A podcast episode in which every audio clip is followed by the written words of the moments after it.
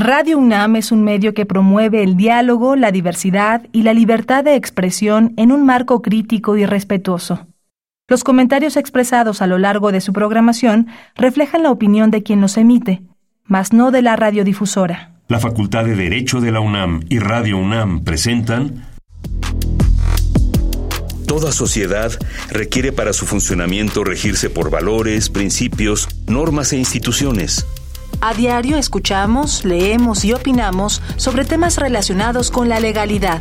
Pero, ¿verdaderamente conocemos nuestros derechos y obligaciones? Tu participación es indispensable. Acompáñanos.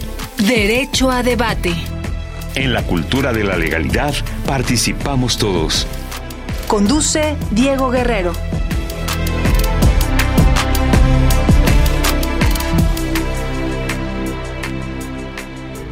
Mi nombre es Elías Hurtado y en nombre de Diego Guerrero.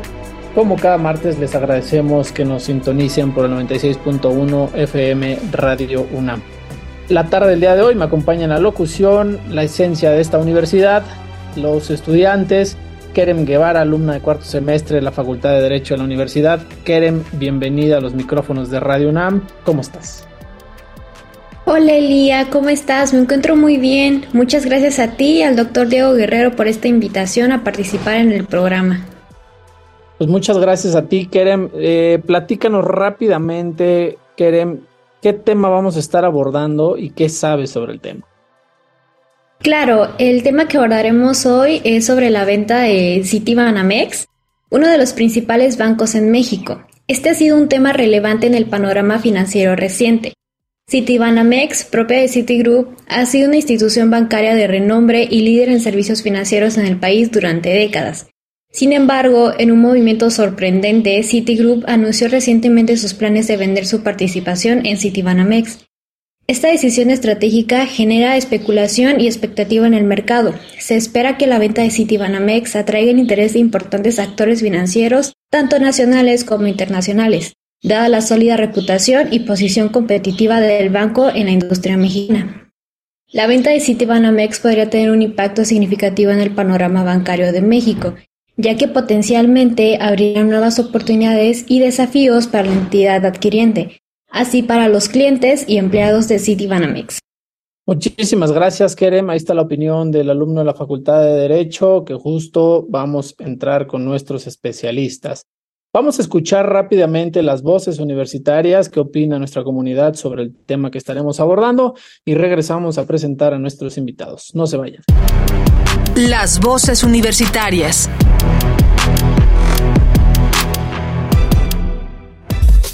¿Qué opinas sobre la venta de Citibanamex? Sí, bueno, pues creo que es algo por lo que todos eh, los mexicanos nos preocupamos, ¿no? Principalmente porque eh, hasta donde tengo entendido es una banca que tiene eh, pues afiliado como a una base importante de los trabajadores en México eh, respecto de sus nóminas. Pero también creo que los bancos generalmente son instituciones fuertes y que tienen digamos mecanismos para prever como este tipo de de situaciones en las que bueno hay protocolos y demás para que para que no haya o haya las menos eh, consecuencias desfavorables para pues sí para esta base trabajadora Creo que se vuelve muy complicado para toda la sociedad que no conocemos sobre temas financieros, ya que genera mucha incertidumbre. Yo tengo una cuenta en ese banco y no sé qué significa que se vaya a vender. No sé si es como en las películas estadounidenses, americanas, en las que alguna institución bancaria está a punto de ir a quiebra y tenemos que sacar nuestro dinero en pánico. Eh, al respecto, insisto en que hay mucha desorganización, no hay eh, instrucciones claras. No, no invito evidentemente a las personas a entrar en pánico porque es un tema del que yo desconozco, pero bueno, sigue, sigue siendo algo confuso. Creo que es un tema un tanto delicado. Después de que Citigroup anunció la venta de casi todo Banamex, surgen distintas reflexiones al, al respecto. Eh, la primera puede ser que se pregunten las razones de por qué se lleva a cabo la venta mientras la segunda sobre cuáles pueden ser las los posibles compradores del banco y, las repercusiones sobre los usuarios la importancia que puede tener, ¿no? La, la envergadura quizá en, en la utilización de estrategias, en cómo aminorar el impacto en, en los consumidores de productos y servicios que ofrece.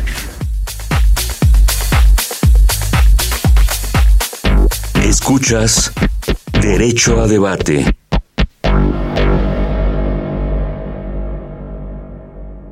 Bien, estas fueron las voces universitarias. Estamos en Facebook, Instagram, TikTok y Twitter como Derecho a Debate. Kerem, alumna de cuarto semestre de la Facultad de Derecho de la UNAM, por favor, dinos quiénes nos están acompañando en los micrófonos de Radio UNAM para tocar el tema que nos aborda el día de hoy. Claro, con gusto. Contamos con la presencia de Diego Santisteban Matei Gentili, socio en Santisteban y Duclan, maestro en instituciones de Derecho Financiero. También contamos con la presencia de Juan Pablo Betancourt, asociado senior en Mijares, Agoya, Cortes y Fuentes. Bien, pues bienvenido primero Diego a los micrófonos de Radio UNAM. ¿Cómo estás? ¿Qué tal, Elías? Muchas gracias. Es un gusto estar aquí con ustedes. Gracias por la invitación. Y Juan Pablo, muchísimas gracias, Diego. Juan Pablo, bienvenido a los micrófonos de Radio UNAM. ¿Cómo estás? Todo muy bien, muchas gracias, Elías. Kerem. Este, un gusto estar aquí con ustedes y con su auditorio.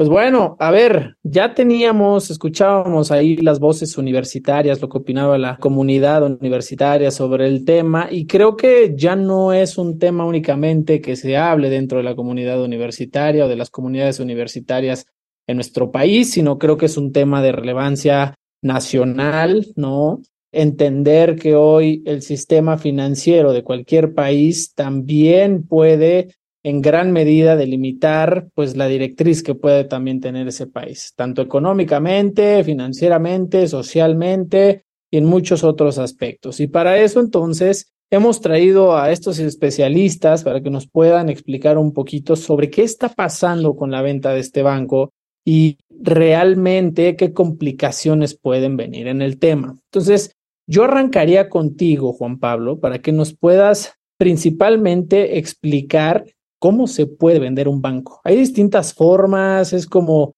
nosotros irnos a la tiendita o alguna tienda departamental y escoger hoy quiero este banco, hoy voy por JP Morgan, hoy voy por Citi, hoy voy por cómo funcionan estos procesos de venta y si hay distintos procesos de venta también.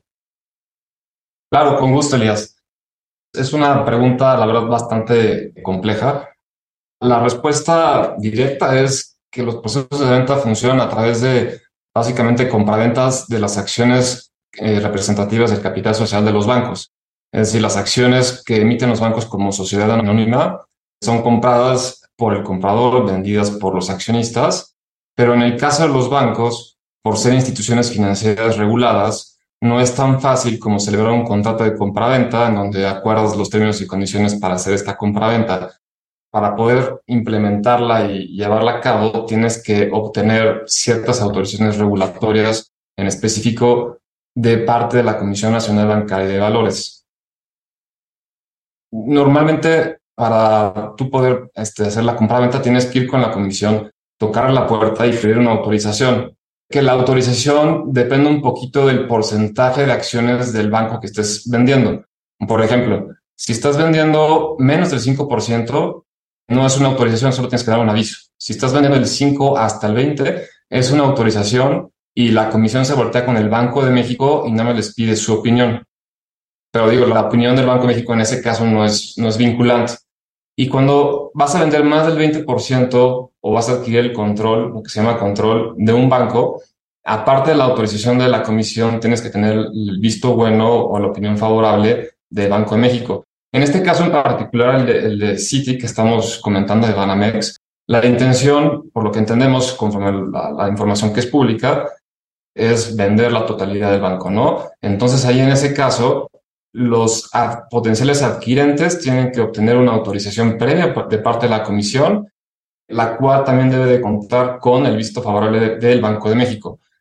Para que la comisión te dé esta autorización, pues tienes que cumplir con varios requisitos, ¿no? Y dentro de ellos es que los accionistas cumplan con varias características, que es que tengan capacidad técnica, financiera, honorabilidad y una serie de requisitos con los que deben de cumplir que la comisión revisa a profundidad, tanto personas físicas como morales, siempre se van hasta los últimos beneficiarios, personas físicas, en, la revisión que hacen, para revisar que pues, quien vaya a ser accionista de una institución de esta relevancia, de este tamaño en, México, pues sean personas que sepan cómo manejar este tipo de instituciones y que tengan la capacidad financiera para hacer frente a las obligaciones que asumen como accionistas de este tipo de instituciones. Pero es importante mencionar, Elías eh, Keren, que para este tipo de solicitudes de autorización no es suficiente como en otro tipo de autorizaciones que tú cumplas con los requisitos que te prevé la ley, porque aquí la ley de instituciones de crédito le da a la, comisión una facultad discrecional.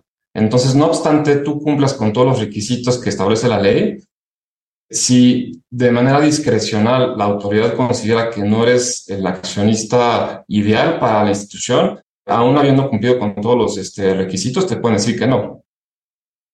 No, bueno, claro, ya, ya está interesante y ya tocaste varios puntos, ¿no? Entonces, pareciera que principalmente y esencialmente no es nada más que hoy me pueda despertar con ganas de querer comprar un banco, ¿no? Y que lo pueda hacer por mucho que cualquiera de las personas que hoy nos esté escuchando tenga eh, los recursos, sobre todo económicos, pues difícilmente podría decirse que pueden presentarse y decir yo también quiero comprar Citibanamex, ¿no? Entonces, creo que ya nos diste una buena, buena introducción a este tema. Preguntaría con Diego. Diego, ya nos dieron esta breve introducción, ¿no? Y me gustaría que nos platicaras un poquito cómo se juega todo el tema de la honorabilidad y todo lo que ya venía mencionando Juan Pablo en el sistema financiero mexicano. ¿Por qué la gente o por qué las autoridades, que tanto Comisión Nacional Bancaria de Valores como Banjico, tienen que revisar detenidamente quiénes van a estar participando en esta venta? ¿Por qué a la gente le tendría que interesar quiénes son los posibles candidatos? Ayúdanos, mi querido Diego, por favor. Claro que sí, Elías. Pues como, como ya menciona Juan Pablo y mencionas, esta honorabilidad es, es un tema es un poco subjetivo, un poco oscuro. No hay unas directrices muy sólidas. Se busca que tengan un buen historial crediticio esas personas, que no tengan delitos. Se hace un background check, perdón por el anglicismo, de estas personas, ¿no? De estos posibles compradores, básicamente. Pues bien, eh, yo traería a la conversación a Keren para que por favor pueda someter la siguiente pregunta y además sumaría nada más a este comentario que ya nos decía Diego, ¿no? Que la participación finalmente de las autoridades, cada uno por supuesto con sus respectivas competencias, se vuelve relevante en razón de que el Banco de México revisa detenidamente ciertos aspectos de la venta, pero la Comisión Nacional Bancaria y de Valores entra en una cosa completamente distinta. Entonces, para la gente que nos escucha, es una revisión de varias instituciones y de varias dependencias de gobierno que justo lo primero que tienen que revisar es que esto no vaya a desestabilizar a nuestro sistema financiero o a nuestro sistema bancario. Eso es importantísimo mencionarlo, ¿no? Y creo que es lo que principalmente a toda la gente les tendría que interesar hoy en día. Kerem, Kerem Guevara, alumna de la Facultad de Derecho. Muchas gracias por darme la palabra. Me gustaría dirigirme a Juan Pablo. ¿Nos podría platicar cuáles son los motivos más comunes para vender un banco? Claro, con gusto, Kerem. Eh, pues la verdad es que depende mucho de cuál sea la visión y la estrategia de cada uno de los accionistas de un banco, ¿no? La razón por la cual tú vendes las acciones o tu participación en un banco varía dependiendo desde si ya no es la línea de negocio que quieres tener, si te quieres diversificar y si ya expiró lo que se conoce como la vida de la inversión que hiciste o si es simplemente una decisión estratégica, como por ejemplo aquí en el tema de Citibanamex, Citigroup, cuando hizo el anuncio de la venta del banco aquí en México, de Banamex, está hace más de un año y medio, lo hizo diciendo que en seguimiento a la estrategia global del banco, iba a vender el negocio comercial de Citi en México, que es Banamex, como lo ha venido haciendo en, otros países en el mundo. Esta venta aquí en México por parte de Citi conforme a la información pública, no es algo que sea exclusivo, que esté limitado a México, ¿no? Sino que es parte de la estrategia global de Citigroup a nivel mundial en donde ya he vendido esta, digamos, este área de negocios en, en otros países, sobre todo en, países en Asia, en donde pues, lo que se conoce como banca comercial, pues lo ha vendido. Entonces, digo, las razones por las cuales un accionista decide comprar o vender un banco son pues realmente muy subjetivas, varían mucho, pero pues normalmente en ese tipo de, instituciones en donde los accionistas son inversionistas institucionales o, otras instituciones financieras o gente con muchos recursos y, capacidad, pues básicamente es una decisión pues de negocios, ¿no? Monetaria. ¿Qué tanto me va a redituar a mí ser o no ser accionista de un banco? No, claro, y además creo que ya tocas una parte importantísima también, Juan Pablo, porque justo ¿Cómo les llama la atención el sistema financiero mexicano, no? ¿Por qué los bancos de repente quieren llegar a operar, no? Y cómo se han visto afectados además hoy por la presencia pues de las famosas fintech, ¿no? Que hoy vemos a estos neobancos, ¿no? ¿Qué significan? O sea, creo que un poco también la preocupación latente dentro del sistema bancario y de los grandes bancos es pues que hoy la gente confía muchísimo también en estas pequeñas fintechs o la denominación que tengan, pero estos pequeños bancos que han aparecido, que para empezar no tienen ni sucursales, ¿no? No, no tienen sucursales ni espacios físicos en donde la gente puede ir a atenderse. Diego, ¿cómo se juega esto? ¿Cómo ves y cómo entiendes tú, pues de alguna manera, esta transición que está viviendo la banca mundial y la banca mexicana en específico? ¿Por qué han llegado tantos nuevos bancos? ¿Qué significa la participación de estos? ¿Qué implicaciones va a tener nuestro sistema financiero mexicano? Diego Santiesteban. Sí, sí, Elías, pues yo lo veo como el futuro, ¿no? Todas estas compañías de tecnología financiera, que lo quiere decir fintech, pues vienen a, revolucionar este sector tratando de ofrecer nuevos servicios que la banca tradicional en muchos casos se ha visto corta, ¿no? Pero a ver, también habría que distinguir ahí, estas fintechs no son bancos estas fintechs no pueden eh, captar dinero del público en general como lo hacen los bancos a través de cuentas de depósitos. Tienen una autorización distinta que les da la Comisión Nacional Bancaria de Valores, pero insisto, no pueden tener los ahorros de las personas porque esa es la razón y el motivo de la ley, la ratio leyes, como decimos en derecho, para proteger al público, ¿no? Para proteger los ahorros de las personas, ¿no? Y, creo que Diego ahí toca un punto muy, muy importante, ¿no? Las fintechs han venido a revolucionar el mercado, como bien lo mencionaba Diego, y en general, antes estábamos acostumbrados que en el mercado hubieran tres, cuatro instituciones bancarias muy, muy grandes que controlaban todo el mercado, en donde todo el mundo tenía sus cuentas de depósito y no había muchas opciones. Pero con todo el tema de las fintechs y las instituciones de fondo de pago electrónico, esto ha variado y entonces ya la gente puede abrir, pues no es una cuenta bancaria en estricto sensu, pero puedes abrir una cuenta de donde puedes depositar tu dinero en el OXXO con SPIN, que es la IFP de, de, FEMSA. Este, y, el tema es lo, lo que comentaba Diego, que es muy importante, hay que distinguir. La gente puede depositar dinero con las fintechs, sí, pero ese dinero no está protegido como si lo está el dinero que está depositado en las instituciones bancarias. Y la diferencia es que en las instituciones bancarias hay un organismo de gobierno que se llama el IPAB, el Instituto de, Protección al Ahorro Bancario, que, que, asegura los depósitos bancarios. Entonces, si tú tienes tu dinero depositado en Banamex, que es de la institución que estamos hablando, y por la razón que sea le va mal a Banamex, tu dinero va a estar protegido hasta ciertos límites. Pero si tú tienes tu dinero guardado en una fintech, si la fintech le va mal y truena, eh, se va con todo tu dinero. Ahora, ahí me gustaría preguntarles, este, ya, ya estamos entrando en calor en esta plática, ¿no? Los invitamos a que por favor nos acompañen en las redes sociales con comentarios, llamadas, etcétera, etcétera, y que nos pregunten todas sus dudas y aprovechemos que hoy tenemos a dos especialistas en el tema en los micrófonos de Radio UNAM.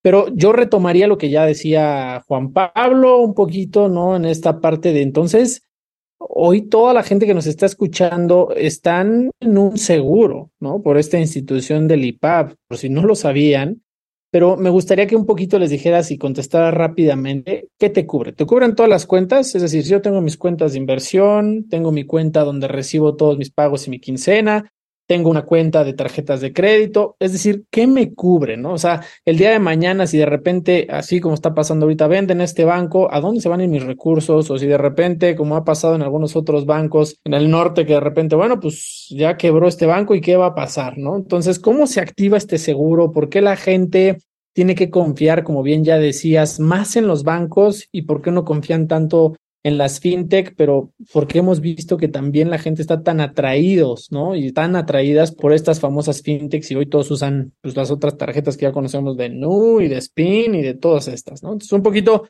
nada más que complementes de qué va esta protección que ya mencionabas, Juan Pablo.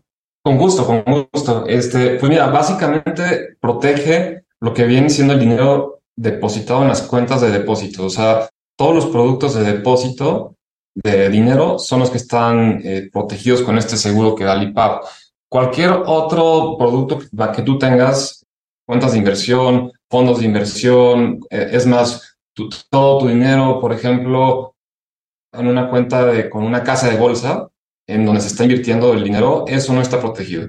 Lo único que te protege el IPAP es el dinero que está en tu cuenta de depósito. Bueno, ya eso era lo, importante que la gente pudiera escuchar, cuál es su dinero protegido y, por qué. Digo, porque naturalmente también sé que mucha gente de la que nos escucha, pues creo que todavía en México hay una importante influencia o creencia de que los bancos de repente te roban, que tu dinero va a desaparecer. O sea, creo que una, una buena parte de la sociedad mexicana todavía tiene este pensamiento arraigado y que es importante cambiarlo, ¿no? Que también es importante, por ejemplo, lo que ya venían mencionando, y con esto voy a ir a mi siguiente pregunta, pero de repente hablaron de estos bancos pues importantes, cuatro instituciones al menos importantes en México, y eso significa solo una cosa, y están categorizados como los bancos que tienen o que, o que sistemáticamente son los más importantes. ¿Cuáles son, no? Un poquito, Diego, que nos puedas platicar cuáles son estos bancos y por qué se les considera que son estos bancos y que tienen a lo mejor un riesgo sistémico. ¿Qué significa esto? Claro, Elías. Pues sí, principalmente son los bancos más grandes de México, podemos decir BVA, Banamex, HSBC, Santander. ¿Qué es lo que sucede? Los bancos toman el dinero del público inversionista que tienen en sus cuentas de ahorro y con ese dinero otorgan créditos. Otorgan créditos a empresas, otorgan créditos de tarjetas de crédito, varios otros productos financieros, pero ese es el punto medular, es que es el dinero del público ahorrador, del público en general. Por eso ese dinero tiene que estar protegido por el IPAP, y por eso las autoridades del sistema financiero están siempre tras de eso y por eso es tan difícil obtener una autorización para operar como banco, para poder comprar o vender las acciones de un banco, como decía Juan Pablo. ¿Y qué es lo que pasa? Esos créditos, eh, los bancos se encuentran apalancados unos con otros. HSBC le presta a BVA, BVA le presta a MEX, pasa de un lado a otro. Entonces, si un banco de estos cae en impago, en la imposibilidad de cubrir sus deudas, pues se puede contagiar esto a uno y a otro banco, que es lo que estábamos viendo hace poco en Estados Unidos y por eso el ambiente tan fuerte cuando tronó Silicon Valley Bank y todos los que ya sabemos. Kerem Guevara, por favor. Claro, este, retomando un poco sobre la idea de la sociedad mexicana, Juan Pablo, me gustaría preguntarte qué impacto podría tener la venta de Citibanamex a los empleados, a su estabilidad laboral, y también qué pasa con las sucursales y las oficinas físicas de este banco. Claro, con gusto. Pues mira, el, el impacto puede variar dependiendo de varios factores, ¿no? El principal es quién va a ser quien compre el banco. Porque, por ejemplo, si otro banco, pongamos como ejemplo, es, un mero ejemplo, si, por ejemplo, si Banorte está interesado en comprar Banamex, en el momento en que compre de Banamex, pues va a haber una duplicidad en cuanto a personal, sucursales y funciones que cumplen cada una de ellas, ¿no? Pero al final de cuentas depende mucho de quién compre. Entonces, volviendo al ejemplo, si no es Banorte, pero llega un jugador nuevo a México que no tiene ningún tipo de activo y va a empezar el negocio bancario en México, pues eh, evidentemente toda la infraestructura, sucursales, personal que tiene Banamex en México le va a funcionar y va a seguir operando y no va a haber duplicidad porque esa persona no tenía ya de antemano activos en México. Entonces es, es una pregunta muy interesante, pero que la respuesta realmente depende del caso en específico. Este, y, y al final de cuentas es una decisión pues, del, del, banco, siempre van a querer, en la medida de lo posible, hacer que el negocio funcione lo mejor posible, que sea lo más eficiente este, posible para tener el mejor rendimiento. Perfecto, muchas gracias. Hablando un poco sobre la quiebra de Silicon Valley Bank en Estados Unidos, eh, Diego, ¿nos podrías este, platicar cómo afectan esas caídas a México y al sistema financiero mundial? Bueno, pues gracias, Keren. Pues siempre que cae, un banco tiene muchas implicaciones, ¿no? ¿Qué implicaciones inmediatas a México? Híjole, pues eh, hay muchos escenarios. Te puedo decir que, que tal vez Silicon Valley Bank tal vez no está tan apalancado con México, no tiene un efecto directo, pero pues se dispara el dólar. Hay muchos factores disculpa tal vez si no, no, no puedo ser tan, tan preciso en este, en este caso. No, creo que, creo que nos dejas, nos dejas muy bien parado, ¿no? Y, también Diego con esta, con, con esta contestación, porque por supuesto, eso es materia de otro programa, ¿no? Que es hablar un poco, pues, qué tipos de bancos existen, ¿no? Porque, a ver, hasta ahorita no hemos tocado esta parte de, pues, la banca comercial. Digo, creo que si hoy la gente que nos está escuchando ahorita piensa en bancos, pues en automático se nos viene a la mente los cuatro que mencionaste, al menos que son los más grandes en México, pero no saben que también hay presencia de bancos extranjeros que no se dedican a la banca comercial o a la banca ventanilla de primer piso, ¿no? Y que además tenemos otra categoría y que espero que ahorita nos puedas un poquito decir esas categorías que existen, Diego, ¿no? ¿Qué tipo de bancos existen? Y yo retomaría rápidamente con Juan Pablo la parte de la venta de, concretamente de Citibanamex, que es lo que estábamos viendo. ¿En qué mercado se venden? Vamos, ¿cómo funciona este, este mecanismo de venta a través de una OPI? Claro, con gusto, Elias. Eh, pues mira, digo, desde un inicio creo que el banco anunció, cuando anunció la venta, dijo que iba a hacerlo a través de una venta directa o a través de una OPI, que es una oferta pública inicial. O sea, siempre dejó abierta la puerta a esas dos posibilidades. La más, digamos, rápida, en teoría, tendría que haber sido la venta directa, porque ahí te pones a negociar directamente con tu comprador y es tema, como les había comentado, de negociar un contrato de compra-venta, ¿no? de ir a pedir las autorizaciones correspondientes a la Comisión Nacional Bancaria de Valores en términos de la ley de instituciones de crédito. Y listo, ¿no? Pero cuando tú haces una OPI, esto tiene otro tipo de implicaciones que son un, poquito más, más complejas, porque a, a través del OPI lo que tú haces es vender las acciones al público inversionista, o sea, no una persona determinada, sino al público inversionista a través de una bolsa de valores, que en el caso de México es la Bolsa Mexicana de Valores y, Viva tienes esas dos opciones. ¿Cómo funciona esto? Es Banamex lo que va a tener que hacer junto con sus accionistas, Citigroup, es igualmente ir con la Comisión Nacional Bancaria de Valores, porque esa comisión regula principalmente dos ámbitos, el, tema de valores, ¿no? Que es el tema bursátil y el tema este, de bancario este, de instituciones financieras. Y entonces, cuando tú vas con la comisión, aparte de tener que pedir la autorización que ya les comenté para permitir o autorizar el cambio de control de la institución, que en ese caso es algo particular porque no es un supuesto que esté expresamente previsto por la ley. Entonces va a ser como una eh, autorización sui generis, pero, pero sin duda tendrán que ir a pedir autorización a la Comisión Bancaria por el tema regulatorio bancario y aparte tendrán que ir con la Comisión también para dos cosas. Para poder tú implementar una OPI, tienes que Primero, registrar las acciones que vas a ofertar en el Registro Nacional de Valores. Es una condición para que se puedan ofertar valores en México de manera pública a través de, bolsas de, valores. Y dos, tienes que pedir una autorización para que tú puedas difundir un documento que se conoce como prospecto de colocación. El prospecto de colocación lo que es, es, es un documento muy extenso, muy complejo, muy, muy, muy técnico, en donde la compañía o el oferente de las acciones explica con todo lujo de detalle cuál es la posición financiera de la compañía, cuáles son las características de las acciones, en qué tipo de operaciones y en qué tipo de mercados está ofreciendo productos esta compañía y con todo el detalle de, números, de, contingencias. Hay una sección muy relevante que se llama factores de riesgo en, el prospecto de colocación, en donde el que está ofreciendo las acciones al público inversionista tiene que ser una descripción muy detallada de todos los riesgos que implica entrarle a ese negocio, en este, en este particular es el negocio de banca y crédito. Entonces, en, esa sección tienes que poner, existen riesgos derivados de bancos que quiebren a nivel mundial, como lo que comentábamos hace, hace un momento. Existen riesgos derivados de que los clientes dejen de pagar. Existen riesgos derivados de que la regulación bancaria cambie. Entonces hay una bola de riesgos y tienen que poner no solamente los riesgos de la industria o, o de la regulación, sino también los riesgos que deriven de cada oferente en particular. Entonces, por ejemplo, en el caso de Banamex, tendrá que poner, por ejemplo, tenemos las contingencias derivadas del famoso caso de oceanografía.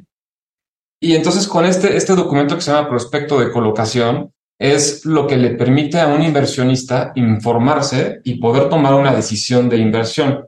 Porque al contrario de una compraventa, por ejemplo, en donde el comprador hace una auditoría y revisa toda la información de la, de la compañía, en este caso como una, una OPI, eh, los inversionistas, que somos tú yo, Diego, que eran cualquier persona, pues no vamos a tener acceso a una auditoría de, de, esa naturaleza, ¿no? Entonces, nuestra única protección y forma de tomar una decisión informada es con este documento que se llama prospecto de colocación, donde tiene que venir con lujo de detalle toda la información de la compañía y todos los riesgos que puede implicar ser accionista de esta compañía.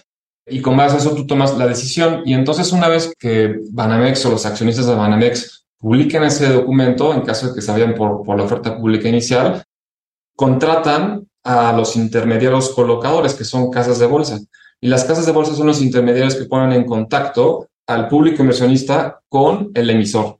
Y entonces es a través de las casas de bolsa que el, el emisor, Banamex, va a determinar cuál es el precio de las acciones y ya en la, en la, fecha de colocación, que es la fecha cuando, cuando se hace la venta a través de bolsa, pues a través de las casas de bolsa se toman las ofertas del público inversionista que quiere comprar y, se asignan las acciones a cada uno de ellos. Todo esto a través de la Bolsa Mexicana de Valores o, este, o Viva. Muchas gracias, Juan Pablo. Eh, Diego, retomando un poco lo que nos comentaba Elías, ¿nos puedes contar qué tipos de bancos existen en México? Sí, claro que sí, Claren. Principalmente hay dos tipos de instituciones, dos tipos de bancos. La llamada banca múltiple, que son los bancos que conocemos que pueden o no tener sucursales, como ya se, ya se había mencionado antes en el programa, es decir, pueden o no tener, sí, locales comerciales donde atienden a sus clientes. Y hay otra cosa que se llaman instituciones de banca de nicho, en primer lugar, las instituciones de banca múltiple son las que pueden hacer casi cualquier operación. Y luego las bancas, las instituciones de banca de nicho, como su nombre lo indica, pueden hacer nada más ciertas operaciones, porque además nada más para ellas pidieron autorización para operar, ¿no? Se me ocurre, por ejemplo, otra vez, banca múltiple, BVA, Bancoppel, JP Morgan, Invex, cualquier banco de esos que se te ocurra, ¿no? Banca de nicho son mucho menos, ¿no? Está, por ejemplo, eh, Banco Finterra, que se especializa en financiamiento para el campo, agropecuarios y empresas eh, agroindustriales.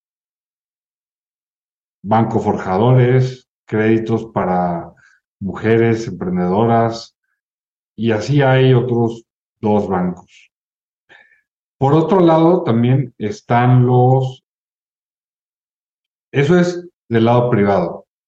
Del lado público se encuentra la banca de desarrollo, que es banca de los gobiernos, ¿no? ¿Qué tal? Por ejemplo, se me ocurre Banobras, Banjército. Esos son bancos, por ejemplo, Banobras que se dedican a los financiamientos para las obras que hace el gobierno entre otras cosas. Pues bien, a ver, eh, creo que ya nos das también una idea mucho más completa de, pues para toda la gente que nos escucha, que no nada más existen estos bancos que todos los días nos atienden a nosotros, ¿no? Y que gracias también a la presencia que ya decías de estos que son de nicho, pero aquellos que son este bancos de inversión, ¿no? O sea, que finalmente todo en el sistema financiero cualquier sistema financiero en el mundo, pero eh, básicamente en el mexicano, está calculado por una cuestión, ¿no? Y como lo decía Juan Pablo, necesitas autorizaciones que van y que solamente te las dan pues si cumples con ciertos requisitos, pero que además lo que decías, hay un tema de discrecionalidad en el otorgamiento de la autorización. Es decir, si la Comisión Nacional Bancaria de Valores dice, pues nada más no va, pues no va a este tema, ¿no? Entonces, esto creo que finalmente le da mucha más referencia a la gente que ya nos está escuchando para entender que este proceso de venta, si bien un día de la noche a la mañana se anunció, pues tampoco es que mañana ya no vayamos a ver sucursales de Citibanamex. Tampoco es que mañana ya la gente que tenía su dinero en Citibanamex lo tenga que sacar, porque eso sería preocupante. Juan Pablo, ¿qué pasaría si de repente toda la gente que nos está escuchando dice, no, ¿saben que Yo tengo mis cuentas en Citibanamex y voy a ir a sacar mi dinero y voy a sacar todo para dejar a Citibanamex sin dinero porque quién sabe qué vaya a pasar, quién sabe quién lo va a comprar, quién sabe si van a tener sucursales o no.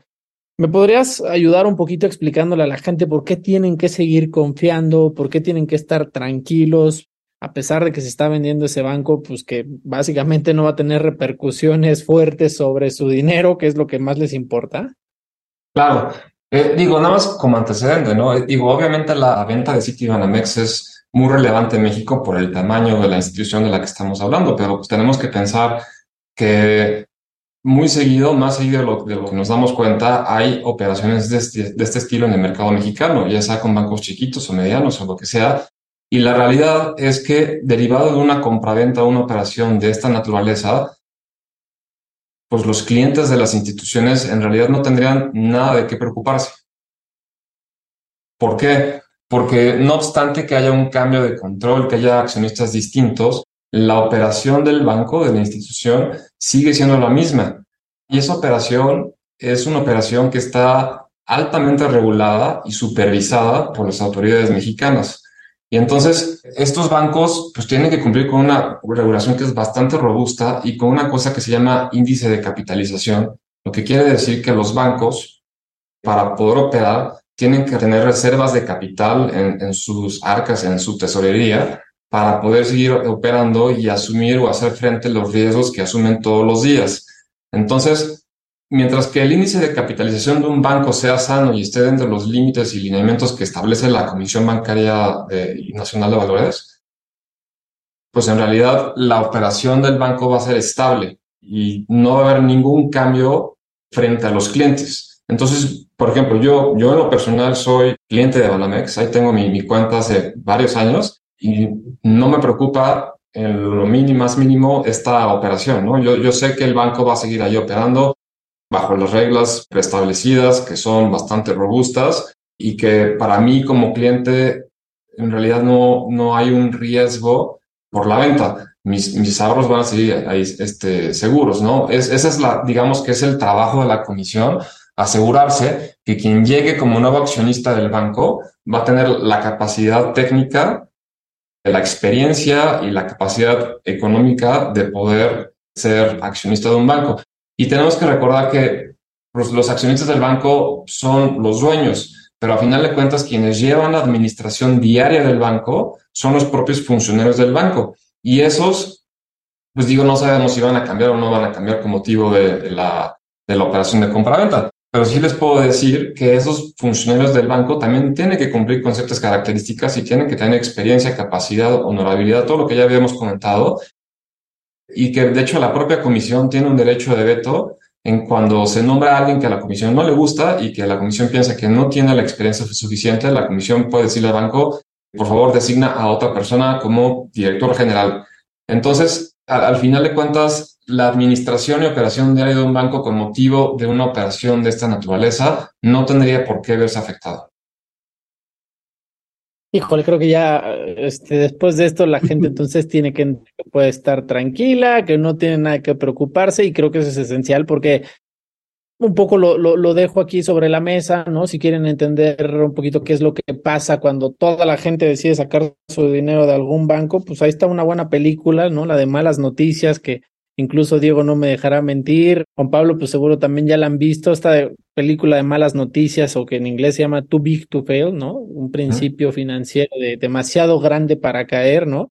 que de repente, pues es un poco esta idea que también todas las personas tenemos sobre los bancos, ¿no? Son tan grandes, ¿no? Ni siquiera dimensionamos qué tan grande es un banco, que pareciera que nunca podría quebrar un banco. Pero ¿qué creen? La noticia es que sí, sí puede pasar, ¿no? Entonces, ahí está lo interesante. Kerem Guevara, alumna de la Facultad de Derecho, ¿cómo ha sentido la conversación? ¿Tienes alguna otra pregunta que quieras traer sobre la mesa? Muy bien, este, personalmente, en cuanto escuché la noticia, mm, me llegaron muchísimas dudas, pero ahorita que estamos teniendo esta conversación, pues todas han ido fluyendo súper bien y creo que ya voy entendiendo muy bien sobre este tema, aunque sí me gustaría hacerle una pregunta a Diego.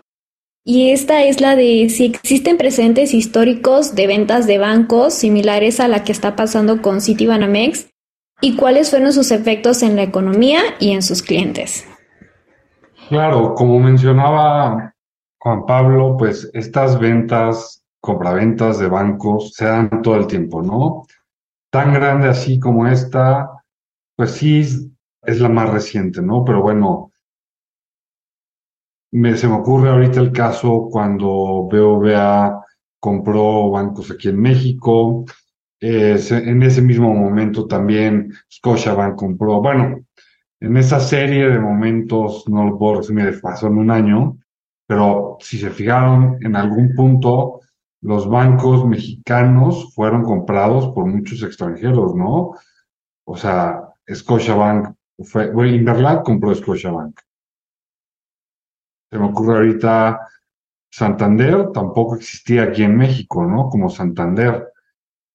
En este momento no, sé, no, no me acuerdo bien de los nombres de los bancos comprados, pero bueno, todos, bueno, el mismo City, ¿no? El mismo City Group que compró Banamex y cómo hemos visto cómo se ha ido evolucionando la marca que dejó de ser Banamex para ser Group, para tratar de integrarla a todo lo que es City. Y ahora precisamente está hasta la venta, ¿no? La marca City va, va en la oferta pública inicial, la, la marca, la, la banca Banamex, perdón, no City. Sí, creo que ya lo, ya lo complementaste bastante bien, Diego, porque Además es eso, ¿no? O sea, creo que a veces la gente piensa, ok, van a vender el negocio, pero si el nombre cambia es lo mismo, pues ya están los, los ejemplos, ¿no? Este, pues todos conocíamos y todos es Vancomer y todos usamos Vancomer. Yo quiero ver que hoy lleguen y quieran demandar a Vancomer, pues te van a decir, pues Vancomer, pues buena suerte demandándolo, ahí me platicas. Exacto, ¿no? Entonces, bueno, ahí está, ahí está lo interesante. Vamos a tener que hacer una pausa rápido para escuchar la cápsula Descubriendo tus derechos y regresamos a los micrófonos de Radio UNAM. No se vayan.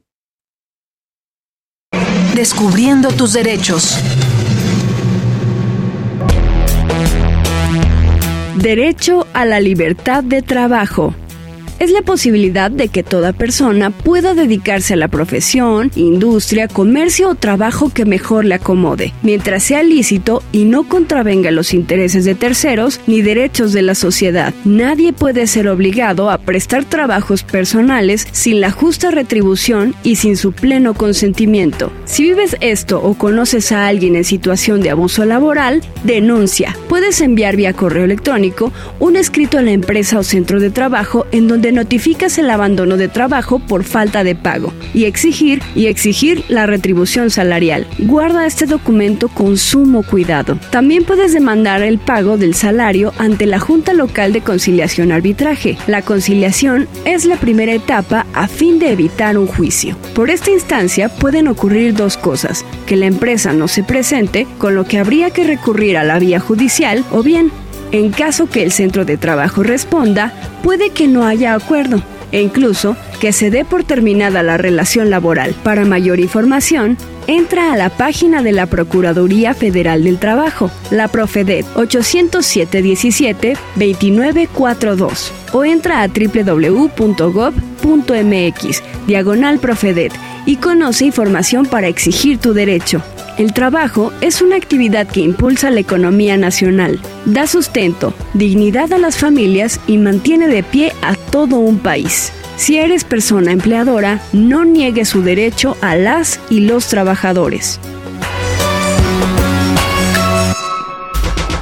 Síguenos en Instagram, Facebook y Twitter como Derecho a Debate.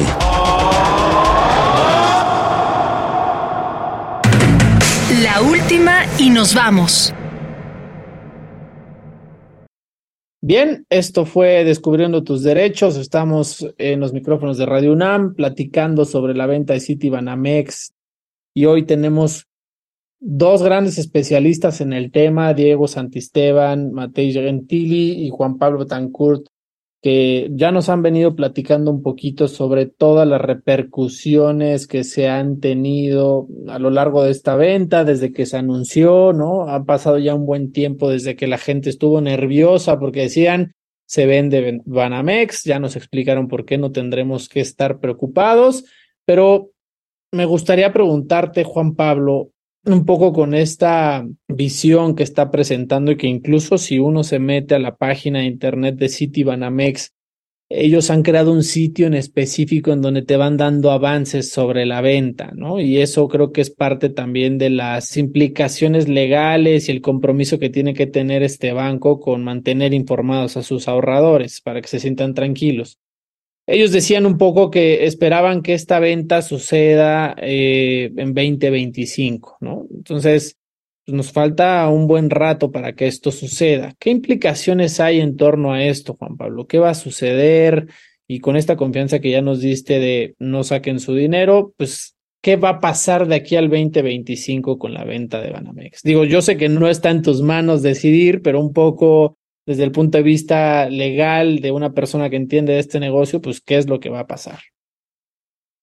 Creo que, o sea, como todos sabemos, estuvieron pues más de un año intentando hacer la, la venta directa, ¿no? Y que al final, por una u otra razón, esa no, no salió, no se concretó. Pero creo que es, para este caso en específico es importante recordar que el anuncio de venta que hizo Citigroup era en el sentido que iba a vender el negocio comercial, o sea, lo que se conoce como retail banking, perdón por el anglicismo, en, México, y que ellos iban a mantener una operación en México, pero que iba a ser con los clientes institucionales, es decir, como con los clientes grandotes, los, con los clientes que tienen que mucho dinero, digamos, no, no con la gente de, de a pie en la calle que tiene sus depósitos y que tiene tarjetas de crédito, etcétera.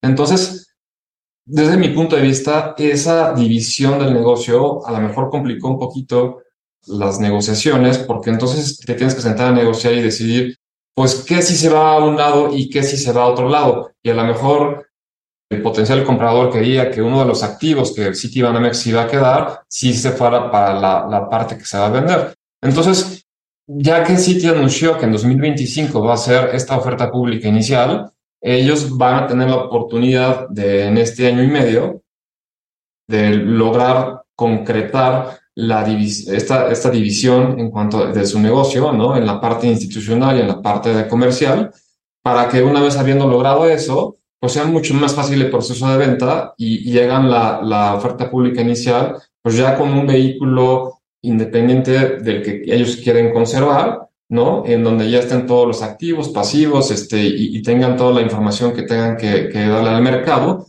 para poderlo concretar la venta. Entonces, a mí me parece, desde mi punto de vista personal, que al final fue una decisión correcta. Primero, digamos, poner en orden internamente la casa para que ya te, que tengan definido qué es lo que van a vender, pues ofrecerlo la venta. Padrísimo, mil, mil gracias. Kerem, Muchas gracias Juan Pablo. Sin duda creo que este tema marcará un hit en la evolución del sector bancario en México. Eh, Diego, a manera de finalizar, me gustaría preguntarte qué significa la captación y colocación de un banco y por qué es importante tener reservas. Y la, precisamente, Keren, la captación es cuando el banco empieza a, a tomar dinero del público en general.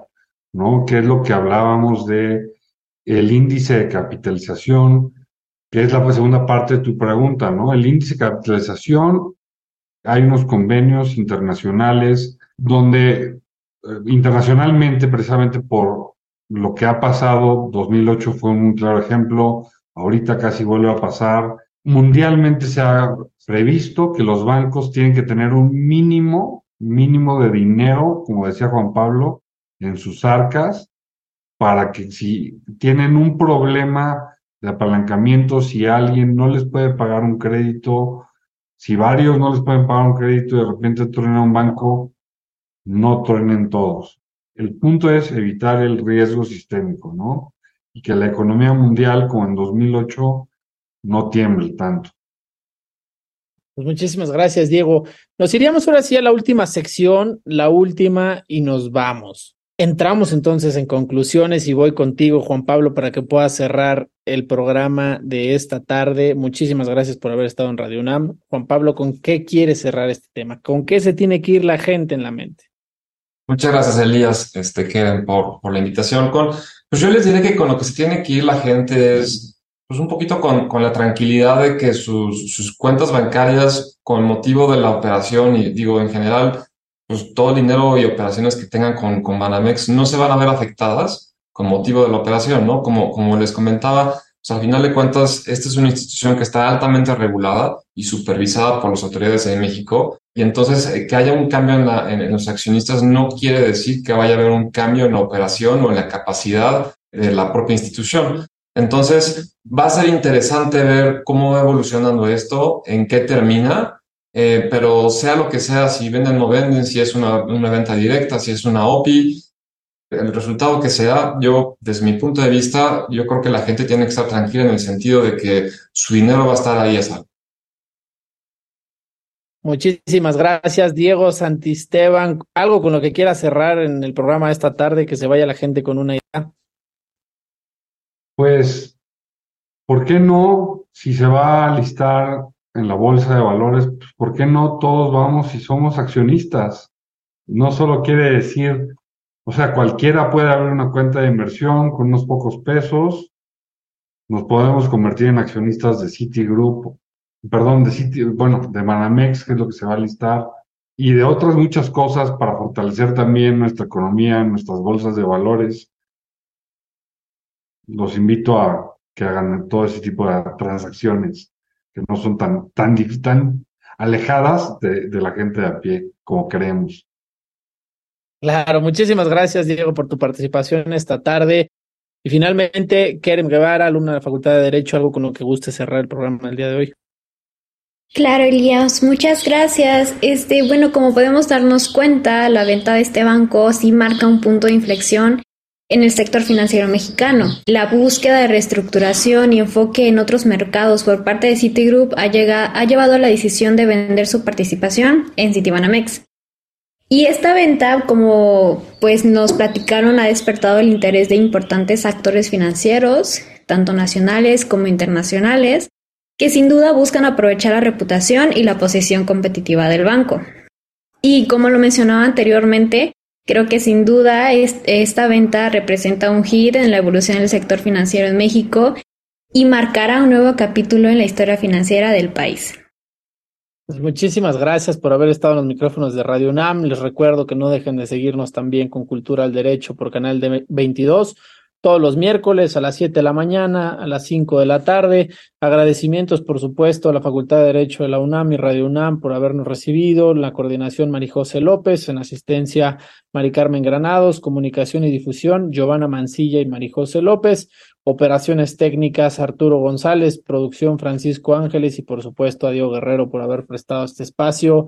Los dejamos con la programación musical de Radio UNAM y les recordamos que nos escuchamos de ley todos los martes. Muchas gracias. Por hoy concluye la discusión, pero no se pierdan el próximo tema en Derecho a debate. En la cultura de la legalidad participamos todos.